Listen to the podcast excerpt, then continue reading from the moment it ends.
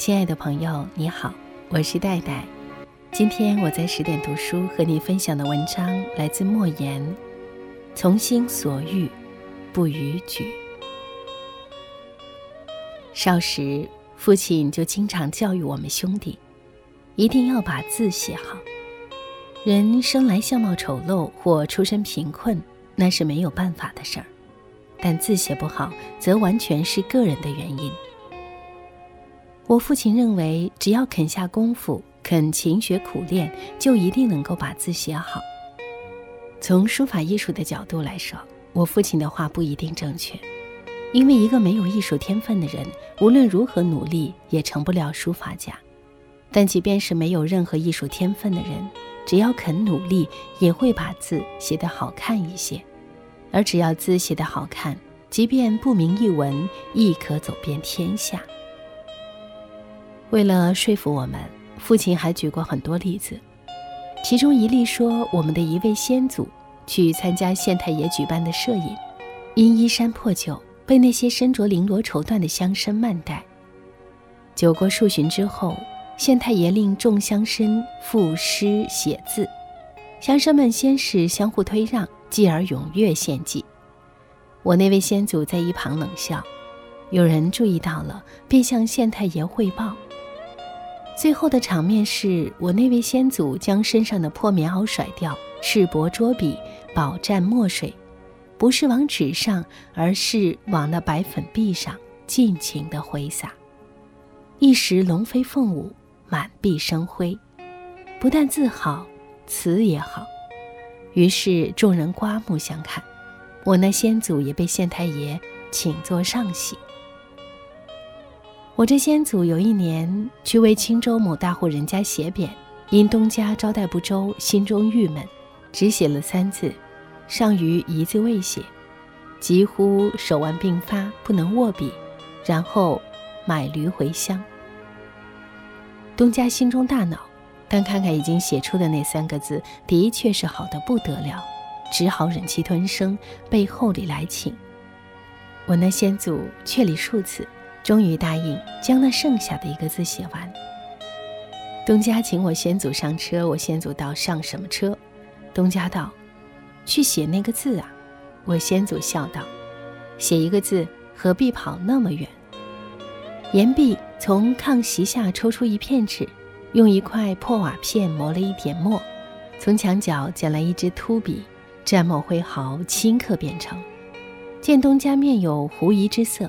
我那先祖道：“拿回去贴上吧，若有丝毫差错，我从今往后就不写字了。”时隔多日，远隔数百里，只写一个字，如何能保持于那三个字的风韵、气势、大小的统一性？对此疑问，我父亲的解答是：他已经把手铐死了。铐字是我故乡土语。大意是经过长期的训练，手上已经有了感觉，也就是孔夫子所说的“随心所欲，不逾矩”。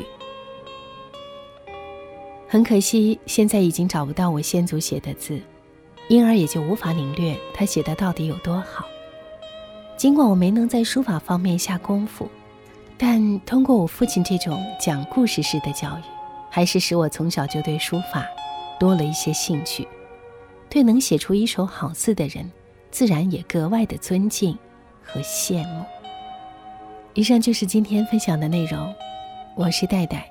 在文章的结尾，想宣布一个好消息：为了帮助大家提升自己的素养和层次，十点读书开放了一座成长图书馆。在这里，既有《解忧杂货店》《肖申克的救赎》《简爱》这样影响全世界的经典名作，也有《自控力》《非暴力沟通》这样的职场实用宝典。免费开放十天，陪你听一本书。如果你有兴趣的话，欢迎搜索关注微信公众号“十点读书”，进入成长图书馆，跟我一起阅读好书，成为更好的自己。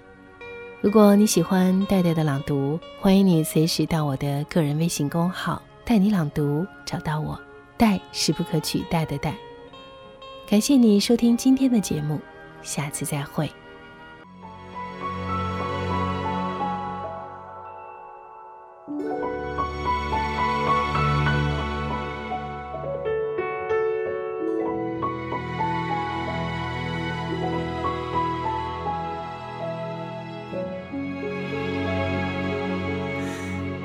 如花美眷，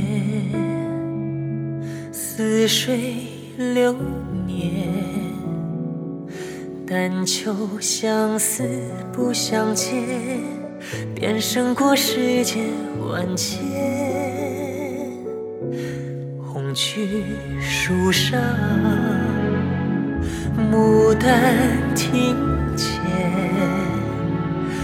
红尘之中有几人同梦同眠到同穴？粉墨？遮住你我似梦，却属于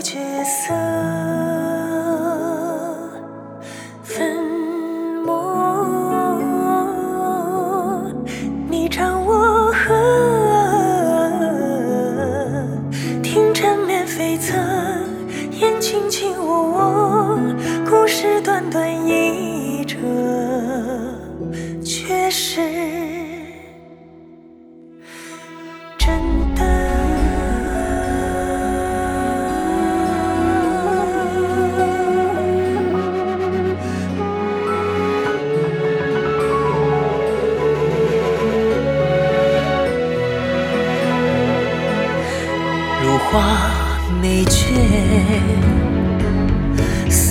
水流年。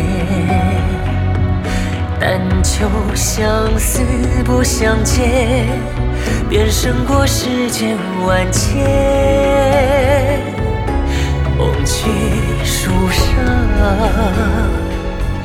牡丹亭前，红尘之中有几人同梦同年到同轩？